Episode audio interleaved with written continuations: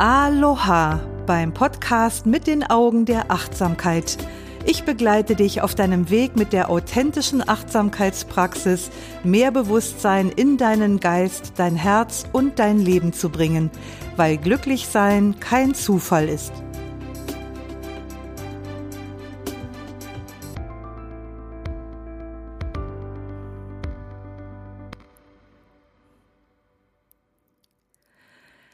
Hallo, ich bin Doris Kirch und ich begrüße dich zur heutigen Folge, in der es schon wieder um Liebe geht. Aber geht es eigentlich nicht immer um Liebe? Wenn man Liebe so definiert, wie der Buddha es beschreibt, ja, dann geht es immer um Liebe, weil sie alles durchdringt, was wir denken, fühlen oder tun. Und deshalb will ich mich heute in Klammern wieder mit dieser Liebe beschäftigen und mit der Frage, wie du mehr Liebe kultivieren, also ein liebevollerer Mensch werden kannst und wie du Liebe in die Welt bringst. Ich könnte jetzt direkt mit der Tür ins Haus fallen und dir Übungen zum Kultivieren von Liebe anbieten, aber nachhaltiger wird das ganze Unterfangen sein, wenn es von einem tiefen Verstehen begleitet wird. Denn wie ich dir beim letzten Mal schon gesagt habe, können wir nur das beeinflussen, was wir wirklich verstanden haben. Und deshalb möchte ich auch heute etwas weiter ausholen und mit einem Blick aufs Weltgeschehen beginnen. Also etwas weiter ausholen. Wenn wir aufs derzeitige Weltgeschehen blicken, dann können wir unschwer erkennen, dass der Mensch im Allgemeinen sich mit Liebe ganz offensichtlich etwas schwer tut. Und wenn wir noch weiter zurückblicken, bis zum, Ange bis zum Anbeginn, dann können wir sogar sehen, dass wir eine unglaublich mordlustige Spezies sind. Seitdem die Menschheit in der Antike mit den Aufzeichnungen ihrer Geschichte begonnen hat, hat es ungefähr 14.400 Kriege gegeben. In diesen Kriegen sind über dreieinhalb Milliarden Menschen getötet worden. Dreieinhalb Milliarden Menschen. Und sie sind nicht einfach getötet worden, also oder es hat sie getötet, sondern unsere Spezies hat einander umgebracht. Dreieinhalb Milliarden Menschen haben auf diese Weise ihr Leben gelassen. Und angesichts dieser Fakten drängt sich natürlich direkt die Frage auf, liegt uns Töten und Zerstören vielleicht mehr im Blut als Lieben und Bewahren? Sind wir eigentlich fähig zu lieben angesichts solcher Fakten und Zahlen? Da fällt mir nebenbei ein, dass ich irgendwo mal gelesen habe, dass ein Beweis für intelligentes Leben im Universum die Tatsache ist, dass es noch keinen Kontakt zu uns aufgenommen hat. Aber mal im Ernst, was würden die denn sehen, wenn sie auf diese Erde schauen? Aber ich werde darauf jetzt nicht näher eingehen, sondern ich möchte noch mal die Frage aufgreifen, ob wir überhaupt fähig sind zu lieben. Also ich will mal die Pointe vorwegnehmen. Ja, wir sind durchaus fähig zu lieben. Und in allen mir bekannten religiösen und spirituellen Traditionen der Welt ist Liebe ein zentrales Konzept. Dieses Konzept ist verbunden mit den Eigenschaften Freundlichkeit, Toleranz, Wohlwollen und Respekt.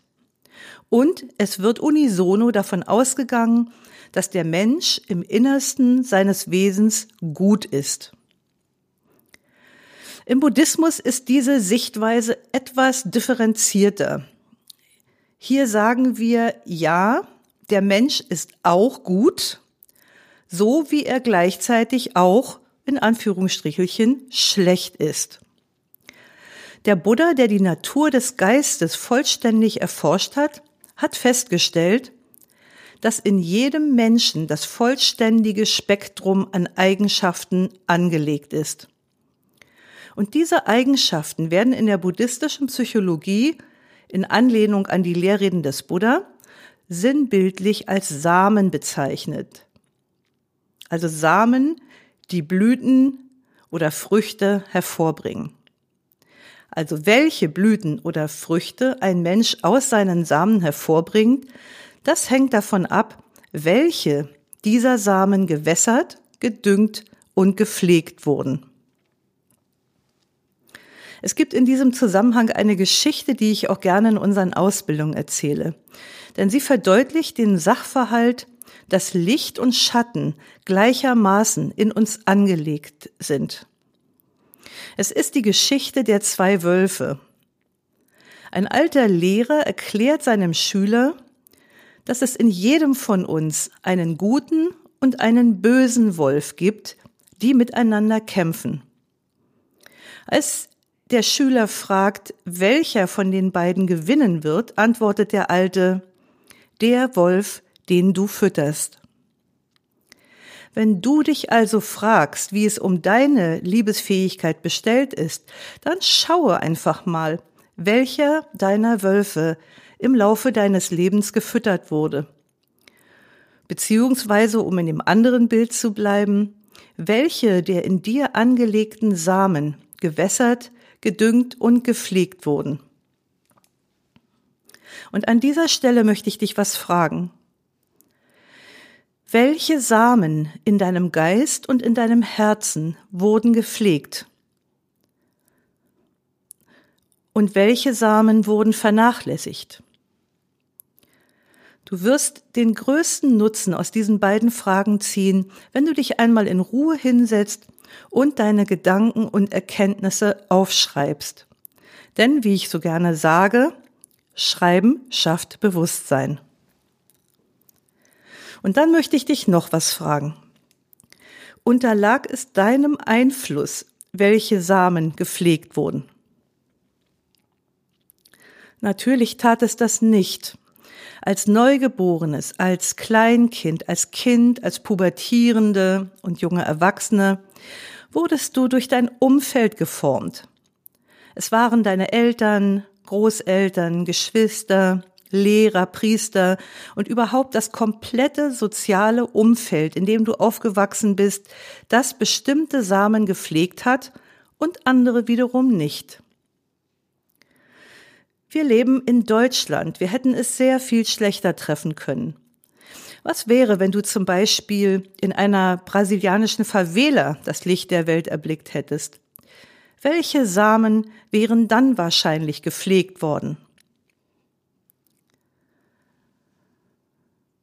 Ein gesundes Verständnis von Liebe und unserer Fähigkeit zu lieben sind also von den Umständen und Bedingungen abhängig, die sich unserem Einfluss in der Regel entzogen haben.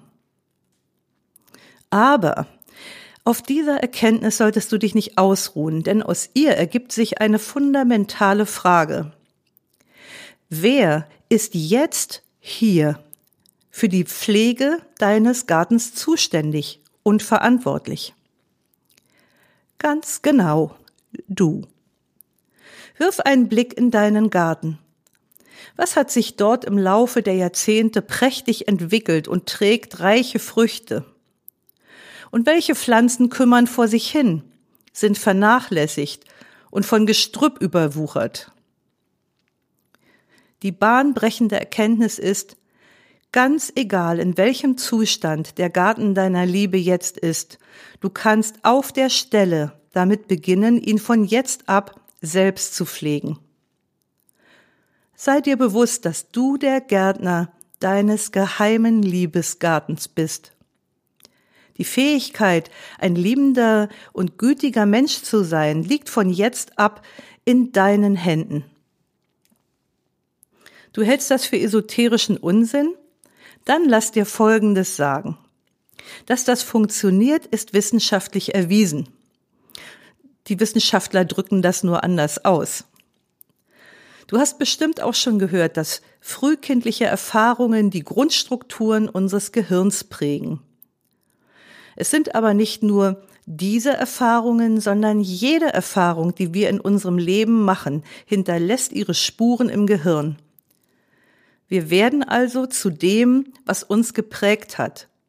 Von all dem, was wir gesehen, gehört, gefühlt, geschmeckt oder gerochen haben und von dem, was wir ständig erlebt und wiederholt haben. Aber dieser Prozess ist nie abgeschlossen. Das menschliche Gehirn baut sich nämlich ständig um. In welchem Maße das geschieht und wohin sich unser Gehirn entwickelt, das können wir selbst steuern. Wenn wir es denn können. Was uns direkt zur Achtsamkeit bringt, also zur Aufmerksamkeit im gegenwärtigen Moment. Denn nur wenn ich im gegenwärtigen Moment wahrnehme, was geschieht, nur dann kann ich steuernd und lenkend eingreifen ins Geschehen. Unser Gehirn wird durch das beeinflusst, dem wir unsere Aufmerksamkeit schenken. Oder anders gesagt, womit nährst du deinen Geist und damit die darin enthaltenen Samen? Also womit beschäftigst du dich ständig? Was liest du? Was schaust du dir ständig an? Mit welchen Menschen umgibst du dich? Und was für eine Stimmung herrscht dort vor? Und bei dieser letzten Frage mit der Stimmung, das erinnert mich an eine Situation äh, von vor vielen Jahren, wo ich äh, in, Mitglied in einem Reitverein war und dort irgendwann mit dem Reiten aufgehört habe. Und einer der Gründe dafür war, dass dort eine überwiegend miese Stimmung herrschte. Außer natürlich bei feuchtfröhlichen Zusammen Zusammenkünften. Also ständig wurde herumgemeckert, herumgemotzt und böse getratscht. Also es war ständig in der Stallgasse, habe ich selten irgendwie einen Menschen lächeln sehen oder dass jemand so voller Freude war über die Arbeit mit den Pferden, die mir persönlich eine große Freude war. Also das hat mich wirklich belastet. Irgendwann habe ich mich wirklich gefragt, ob das Reiten für einige Zeitgenossen ein Ventil dafür gewesen ist, den Frust ihres Lebens abzureagieren. Also am Sport genauso wie am Tier. Ich jedenfalls habe mich in diesem Klima zunehmend, zunehmend unwohl gefühlt und bin dann schließlich von dort weggegangen. Ich praktiziere seit über 35 Jahren buddhistische Achtsamkeit und Meditation und ich habe in diesen vielen Jahren eine ziemlich gute Fähigkeit entwickelt, mir selbst beim Denken und Fühlen zuzuschauen. Ich kann also recht unmittelbar erkennen, welche Auswirkungen mein Tun auf meinen Geist und auf mein Herz hat, ob es förderlich ist für mein Glück, für meine Freude und für meinen Geistesfrieden und ob es förderlich für meine Liebesfähigkeit ist. Das ist zum Beispiel einer der Gründe, warum ich mich von Grausamkeiten in Bildern, in Büchern oder Filmen fernhalte. Ich schaue mir so etwas einfach nicht mehr an, weil ich die Samen dessen, was das in mir auslöst, nicht nähren möchte. Aus neurowissenschaftlicher Sicht werden wir nämlich zu dem, womit wir uns umgeben.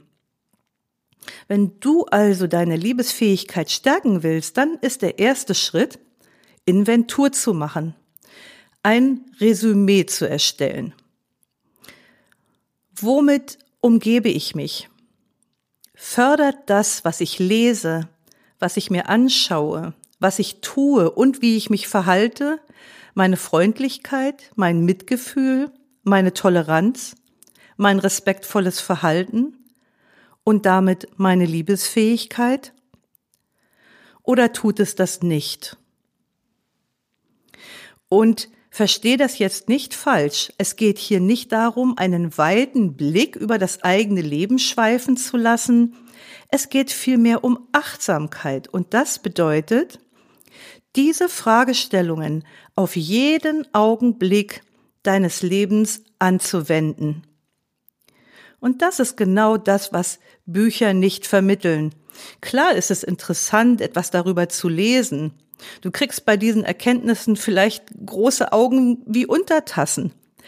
Aber gelebt ist davon noch gar nichts. Das findet nämlich im täglichen Leben statt. Es ist die Achtsamkeit im gegenwärtigen Moment auf dem, was wir jeweils tun und auf dem Spüren von dessen Auswirkungen. Je mehr du es trainierst, deinen Fokus auf dem gegenwärtigen Moment zu halten, desto mehr Momente erlebst du, in denen du entscheiden kannst, welche Samen du gießen möchtest.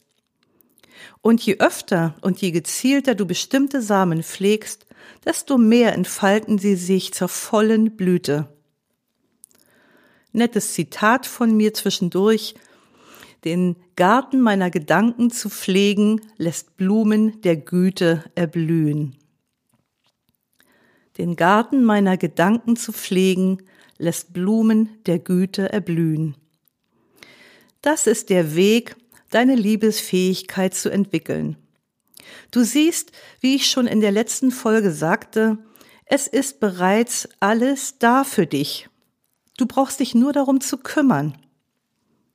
Und das Tolle ist, du musst gar kein Gutmensch oder Saubermann werden oder dich von irgendwelchen oder dich irgendwelchen ethischen Edikten unterwerfen oder dir von irgendjemandem erzählen zu lassen, was richtig und was falsch ist.